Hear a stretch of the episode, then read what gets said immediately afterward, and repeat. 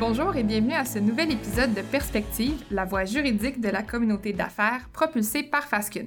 Mon nom est Valérie Garot-Dalpé, je suis associée au sein du département de droit du travail et de l'emploi et au cours des prochains épisodes, vous aurez l'occasion d'entendre nos avocats vous parler de sujets qui reviennent fréquemment parmi les questions posées par nos clients et qui méritent définitivement d'être démystifiés. Aujourd'hui, je reçois mon collègue Louis-Thomas Bélanger, qui est avocat depuis 2018. La pratique de Louis-Thomas couvre tant le litige que le conseil en droit du travail et aujourd'hui, il a choisi de nous parler de la gestion de la performance et du rendement au travail.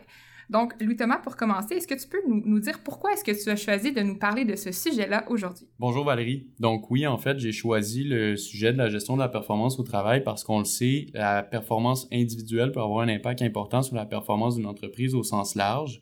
Mais malgré ça, c'est un sujet qui est complexe pour les gestionnaires, puis on a appris au fil de nos consultations que c'est pas tous les gestionnaires qui sont au fait au courant des balises jurisprudentielles qui définissent ce concept de gestion du rendement dans une entreprise. Donc évidemment, ben c'est très important de se tenir au fait parce que c'est un processus qui est complexe, qui peut être long, il vaut mieux bien le faire une fois que de se ramasser avec des litiges sur lesquels on n'a pas nécessairement beaucoup de chances de succès ou même de devoir reprendre le processus depuis le début. Je suis entièrement d'accord avec toi. C'est un sujet extrêmement important. Et peut-être pour se situer, là, euh, est-ce que tu pourrais nous rappeler ou nous mettre en contexte des principes généraux qui s'appliquent en matière de gestion de la performance et du rendement au travail? Donc, en matière de gestion en fait de la performance et du rendement au travail, il y a deux approches principales qui vont s'appliquer en droit du travail et de l'emploi. Il y a une approche qui est plutôt administrative, puis il y a une approche qui est plutôt disciplinaire. Et dans la gestion de ces cas-là, c'est très important de différencier dans quelle situation ou dans quelle case on se retrouve. Donc, au niveau de l'approche administrative, on va penser plutôt à la correction d'un comportement fautif qui est non volontaire. En cas de litige, le tribunal a compétence, mais lorsque la mesure est abusive, discriminatoire ou arbitraire de la part de, l'employeur. Il va seulement pouvoir, le tribunal, en fait, confirmer ou annuler la décision qui a été prise d'emblée et si on rentre dans les critères qui lui permettent de le faire. De l'autre côté, L'approche disciplinaire, elle, elle va viser du côté de l'employeur la correction d'un comportement fautif qui est volontaire. Les situations sont distinctes et les pouvoirs du tribunal aussi vont être différents. Le tribunal, par exemple, dans ce contexte-ci, va pouvoir, lorsque le congédiement ou la mesure a été faite sans cause juste et suffisante, eh bien, il va pouvoir l'annuler, la modifier ou, évidemment, si elle était justifiée, il va la confirmer.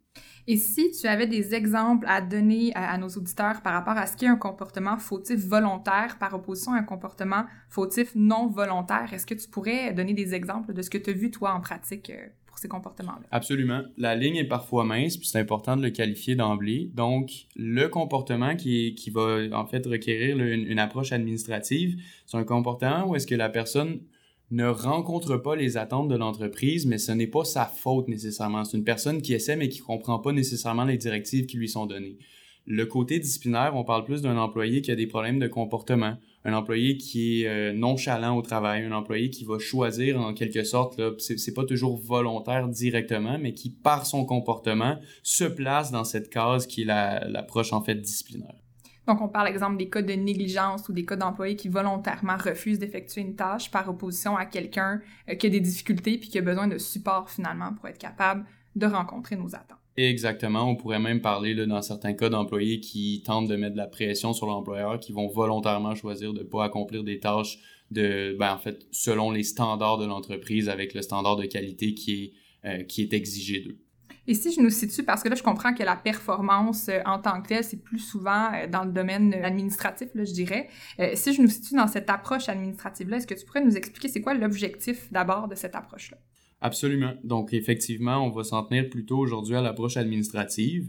Si on parle d'objectif, mais on va, en fait, on va chercher de, à promouvoir le bon fonctionnement des opérations de l'entreprise, un petit peu comme je le disais euh, d'emblée en introduction, on va vouloir assurer la productivité de l'entreprise, contrôler aussi la compétence des employés, puis on va vouloir aussi déterminer des attentes légitimes à l'endroit de l'entreprise. Évidemment, tout employé étant lié par contrat de travail, une entreprise a des attentes fondamentales qui sont inhérentes là, à l'exécution de la prestation de travail.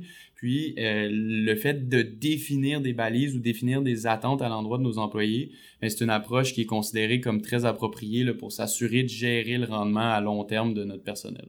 Et quels sont les moyens qu'un employeur peut prendre justement pour euh, s'assurer de gérer à long terme la performance de ses employés pour qu'elle rencontre les objectifs qu'il a fixés? Donc, les moyens qui sont offerts à l'employeur pour gérer la performance et le rendement des employés ont été développés par la jurisprudence au fil des années. On parle d'un test en six étapes. La première, c'est communiquer les attentes. La deuxième, informer des lacunes. Troisième, c'est fournir un soutien à l'employé. La quatrième, c'est d'octroyer un délai raisonnable pour permettre une amélioration. La cinquième, communiquer le risque de congédiement. Et la sixième, c'est évidemment d'agir de bonne foi dans l'établissement de ces mesures-là. Donc, si je commence par la première, qui est de communiquer les attentes, euh, en quoi est-ce que ça consiste exactement comme euh, premier critère? On parle d'un processus continu ici. Hein. Donc, dès l'embauche, on veut communiquer des attentes aux employés qui, évidemment, travaillent pour nous, mais euh, c'est un processus qui est continu puis qui va s'inscrire dans des évaluations ponctuelles, que ce soit annuelles, mensuelles, dans un programme ou un plan d'action. Lorsqu'on parle de communiquer les attentes, ce qui est le plus important, c'est qu'il faut que ce soit fait clairement. On parle notamment d'une description détaillée de poste dans un contrat d'embauche. Puis lors des évaluations, évidemment, ben, c'est recommandé d'y inclure en fait un rappel des attentes euh, de façon à ce que les employés soient clairement informés de ce dont l'employeur s'attend d'eux. Donc, communiquer les attentes, c'est un processus qui est continu, c'est-à-dire que ça s'inscrit dès l'embauche et également lorsqu'on a des évaluations ou un programme ou un plan d'action mensuel ou annuel. Ce qu'on recommande là, aux employeurs, c'est qu'il faut que ces attentes-là soient communiquées clairement. Ça veut dire une description détaillée du poste lors de l'embauche et ça veut dire également que lorsqu'on parle de réunions annuelles, mensuelles, etc., on va vouloir faire un rappel de ces attentes-là pour que les employés soient clairement informés de ce dont on s'attend d'eux. Et si euh, justement l'employé, malgré qu'on lui communique nos attentes, ben rencontre pas ces attentes-là, qu'est-ce qu'un employeur doit faire à ce moment-là? On rentre ici dans la deuxième étape du test, c'est-à-dire informer l'employé des lacunes. Ici, ce qu'on doit faire essentiellement, c'est informer l'employé qu'il ne rencontre pas les exigences normales de façon significative. Je vais revenir sur ce à quoi ça correspond, l'exigence normale, mais ce dont on doit savoir, c'est que ça doit se faire par avis normalement. Donc cet avis devrait être écrit, daté et clair et devrait faire l'objet de rencontres par la suite. Il devrait y avoir un certain suivi. On parle d'une fréquence relativement régulière et il va y avoir un besoin d'évaluation. Ce qui est clé là, en matière d'évaluation, c'est qu'on doit, on, ne doit pas se mentir. Là. Ça, c'est une, problématique qu'on voit revenir de façon assez récurrente. Il y a des employeurs qui parfois sont trop cléments avec leurs employés sont pas nécessairement satisfaits d'emblée de la prestation de travail et lors des évaluations ne vont pas ou vont, attribuer des fausses cotes de performance. Ce qui est important, c'est d'être transparent et d'attribuer des vraies évaluations et lorsqu'on informe l'employé des lacunes, on doit le faire de façon transparente. Donc la recommandation qu'on peut faire, c'est justement s'inscrire des cases, par exemple, dépasse les attentes, satisfaisant, acceptable, insatisfaisant, puis vraiment là, être tout à fait honnête dans cette évaluation-là sans nécessairement non plus devenir euh, méchant. Parce que je comprends ce que tu dis, c'est essentiellement parfois certains employeurs peuvent vouloir être gentils et donc on va mettre une note plus élevée que la vraie note qui aurait dû être donnée à l'employé et donc après on se retrouve pris avec cette note-là parce que là on a jugé en telle année qui était euh, satisfaisant. Alors c'est à nous de démontrer ensuite qu'il ne l'était pas finalement ou en tout cas que la performance s'est dégradée avec le temps. Exactement. Puis si on entrevoit évidemment une perspective de litige, je comprends que c'est pas ce qui est visé d'emblée par les employeurs, mais euh, évidemment, au niveau de notre preuve, ben, ça paraît ça paraît moins bien là, dans, le, dans le contexte de la gestion ou de la présentation de la preuve devant un arbitre ou un juge quelconque. Donc, une fois qu'on informe l'employé des lacunes, est-ce que l'employeur a d'autres obligations par la suite dans son processus? Absolument, ça, ça, ne se termine pas là. On parlait d'un long processus, c'est le cas. On va devoir fournir un soutien à l'employé, c'est la troisième étape.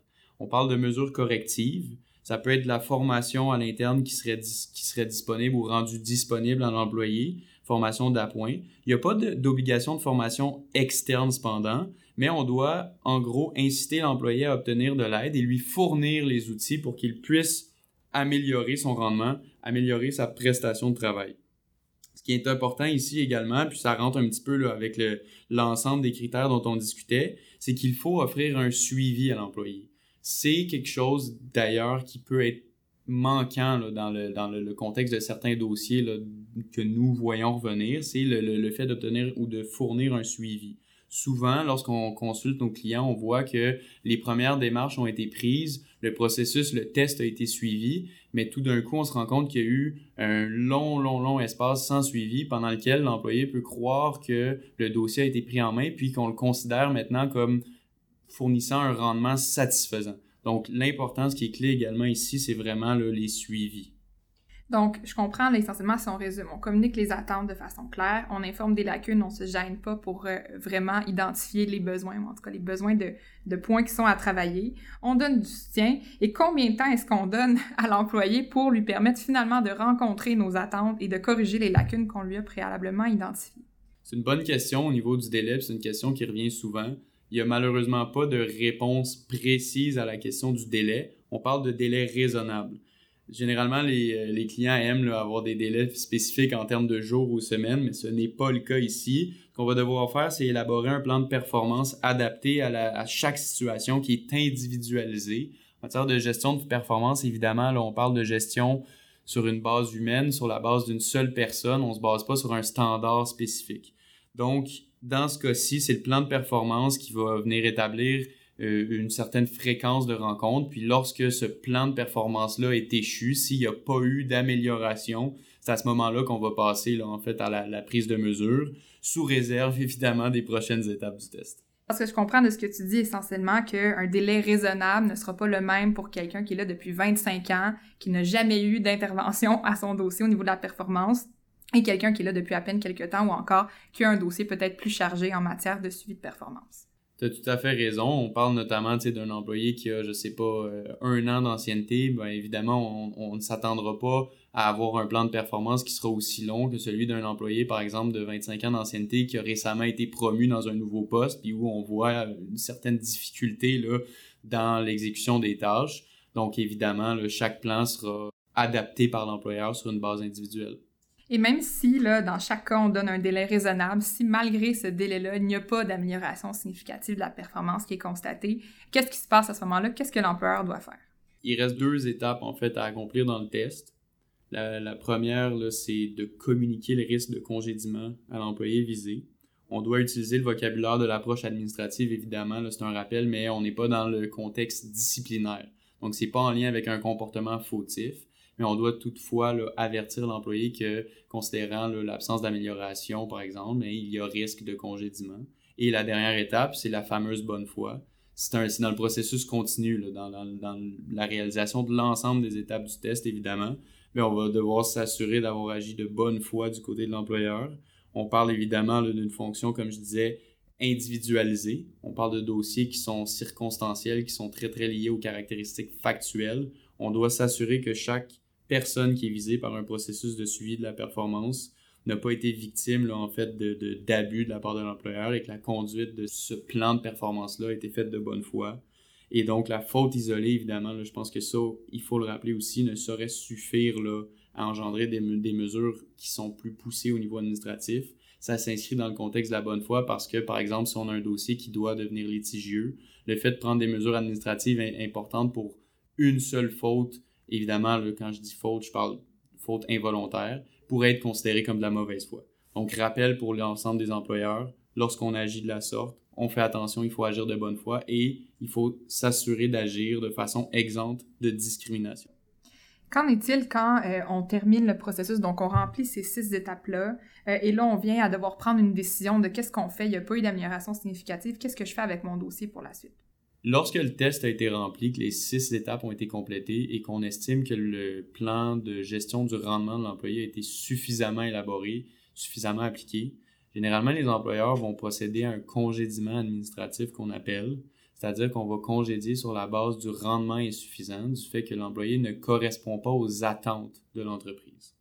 Et comme tu disais tout à l'heure, euh, pour pouvoir procéder à un congédiement administratif, il faut avoir préalablement avisé l'employé du risque de congédiement parce qu'autrement, ça pourrait venir invalider tout le beau processus suivi euh, par l'employeur en question. Maintenant, une autre question pour toi, euh, Thomas. Qu'est-ce qu'il en est des cas de rétrogradation? Parce que souvent, il y a des employeurs qui nous appellent et qui, qui vont nous dire, écoute, il fait pas la job, est-ce que je peux le rétrograder dans un autre poste? Qu'est-ce qu'il en est par rapport à cette mesure-là? C'est une question qui revient, surtout dans le contexte actuel, considérant la pénurie de main-d'œuvre. On ne veut pas nécessairement se départir de notre personnel. Dans le contexte d'une rétrogradation, on applique le même test. La seule chose qu'il faut garder en tête, cependant, c'est que, par exemple, dans un contexte syndiqué, la convention collective pourrait prévoir des dispositions des règles d'ancienneté ou des dispositions qui vont venir encadrer de façon spécifique le processus de rétrogradation. Donc, il va falloir porter une attention particulière aux dispositions de la convention collective, en plus de s'assurer d'avoir respecté le test en six étapes. Et maintenant, autre question qui revient souvent de la part de nos clients, euh, qu'en est-il de ces processus de gestion de la performance lorsqu'on est en présence d'un handicap ou de trouble de la santé mentale chez l'employé qui est visé? De prime abord, il faut savoir que, et ça c'est un, un, point qui revient souvent dans nos consultations, la notion d'handicap a le dos large. Donc ça peut, ça peut couvrir un éventail de conditions qui est excessivement large. On parlerait par exemple de maladies, de conditions intercurrentes personnelles, mais également de conditions comme de l'alcoolisme ou de la dépendance aux drogues. Dans un contexte de handicap, ce qu'il faut savoir, c'est que l'employeur conserve son droit de gérance, même en présence, par exemple, d'un employé qui a un trouble de santé mentale, il va devoir appliquer les six critères là, pour justifier une mesure administrative. Ce qu'il faut cependant, en fait, garder en tête, c'est que l'employeur ne doit pas commettre de discrimination au sens des chartes. Dans ce contexte-là, l'employeur, en vertu des chartes, a une obligation de ne pas discriminer à l'égard de ses employés et un handicap, dans la majorité des circonstances, va constituer un motif de discrimination, ce qui fait que l'employeur va devoir en fait évaluer s'il est possible d'accommoder l'employé avant de prendre sa mesure administrative. Qu'est-ce que tu veux dire par accommoder? Par exemple, au lieu de procéder d'emblée à un congédiement administratif, on pourrait prolonger la période où on fait une gestion du rendement du côté de l'employé, ou on pourrait choisir de procéder à une rétrogradation, aller le placer dans un autre poste au sein d'une entreprise qui pourrait permettre à la fois à l'employeur, évidemment, de conserver les services de son employé en contexte de pénurie de main-d'œuvre notamment, mais également de respecter l'ensemble de ses obligations en matière de charte. Ici, parce que là, on est vraiment dans le sujet des chartes euh, d'obligation d'accommodement, euh, peux-tu rappeler à nos auditeurs à qui appartient cette obligation d'accommodement-là qui s'applique en matière de discrimination? Très bonne question. Souvent, l'employeur a tendance à croire que l'obligation d'accommodement ne lui incombe qu'à lui-même. C'est pas le cas. C'est une obligation qui s'applique à l'ensemble des parties qui sont impliquées dans le processus, dans le processus d'accommodement. Donc, par exemple, dans un contexte comme ça, si on est en milieu syndiqué, l'employeur, évidemment, va devoir faire des efforts d'accommodement, mais l'employé et le syndicat également. Donc, ce sera une obligation qui va incomber aux trois parties. Et on en parle souvent en matière d'accommodement, mais euh, l'obligation d'accommodement, euh, c'est une obligation d'accommodement raisonnable, donc ce n'est pas euh, une obligation de résultat, c'est une obligation de moyens. Qu'est-ce qui est la limite à cette obligation-là? La limite, c'est ce qu'on appelle la contrainte excessive. C'est un concept qui peut sembler flou, mais essentiellement, un employeur va se trouver dans, une, dans le contexte d'une contrainte excessive, notamment si, euh, dans, le, dans par exemple, dans la situation d'une moyenne entreprise, le coût financier de l'accommodement est trop important pour l'entreprise. Il faut seulement faire attention que dans le contexte de grandes entreprises, la jurisprudence a interprété de façon plus restrictive, par exemple, cette notion-là.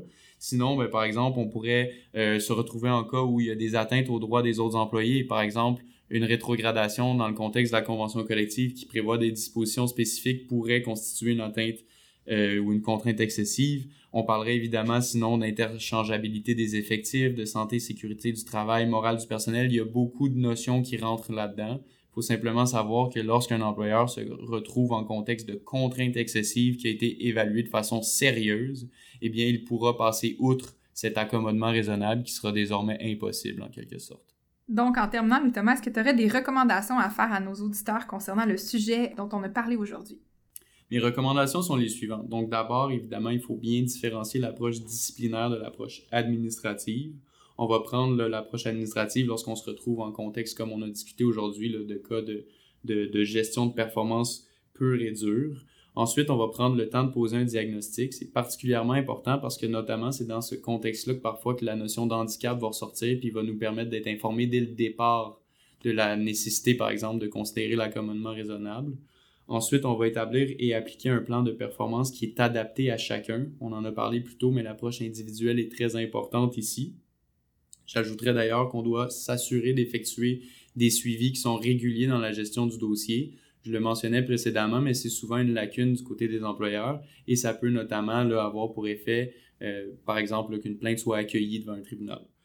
Finalement, je dirais évidemment qu'il faut suivre les six critères que j'ai amplement décrits précédemment, faire attention à la discrimination et documenter les interventions. On ne le dit jamais assez, mais le fait de documenter peut changer de façon drastique le cours d'un dossier. Merci beaucoup, Louis-Thomas, pour euh, ton temps aujourd'hui et tes précieux conseils qui vont définitivement permettre euh, à nos auditeurs d'être plus éclairés sur le sujet. Merci à vous d'avoir été à l'écoute et on vous invite à écouter les autres épisodes de Perspective propulsés par Fasken.